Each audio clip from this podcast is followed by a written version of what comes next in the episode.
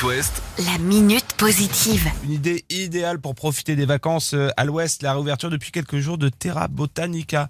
Pierre Waterloo, vous êtes directeur général du parc du végétal Angevin qui vient de démarrer sa 13e saison. Et oui, effectivement, c'est bien reparti pour le parc du végétal et de la biodiversité, puisque nous sommes ouverts depuis 2 avril. D'autant plus que cette année, on a beaucoup de nouveautés. Comme les animaux extraordinaires qu'ont interpellé d'ailleurs il y a quelques jours au Place du Ralliement les Angevins dans leur caisse géante, une licorne, une pieuvre ou un dragon qui vont arriver progressivement sur le parc. Alors pour donner un ordre d'idée, le dragon c'est 7 mètres de haut. 12 mètres de largeur, plus de 18 000 plants de différentes couleurs, mais pour le moment il est encore dans son œuf. Exactement. Le dragon, il a besoin de maturité. Il est encore dans son œuf et euh, il va sortir de son œuf à partir du 18 mai.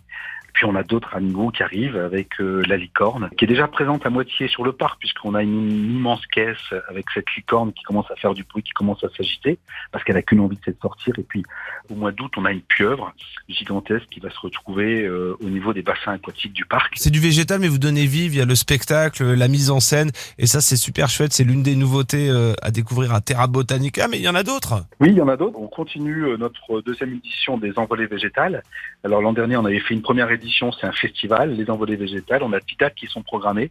Ces dates, eh bien, c'est une programmation qui va être très éclectique. On va y passer par euh, l'inguinguette, le théâtre. euh, Et puis on a des nouveautés aussi, parce que le végétal, on en parle beaucoup dans notre société, la biodiversité également. Donc on a constitué une, un cycle de, de conférences et on a la chance de pouvoir accueillir le 22 avril Cyril Dion, qui a fait un très très beau film euh, animal et qui va présenter de façon relativement positive tout ce qu'on peut faire aujourd'hui euh, pour répondre aux problématiques climatiques et environnementales.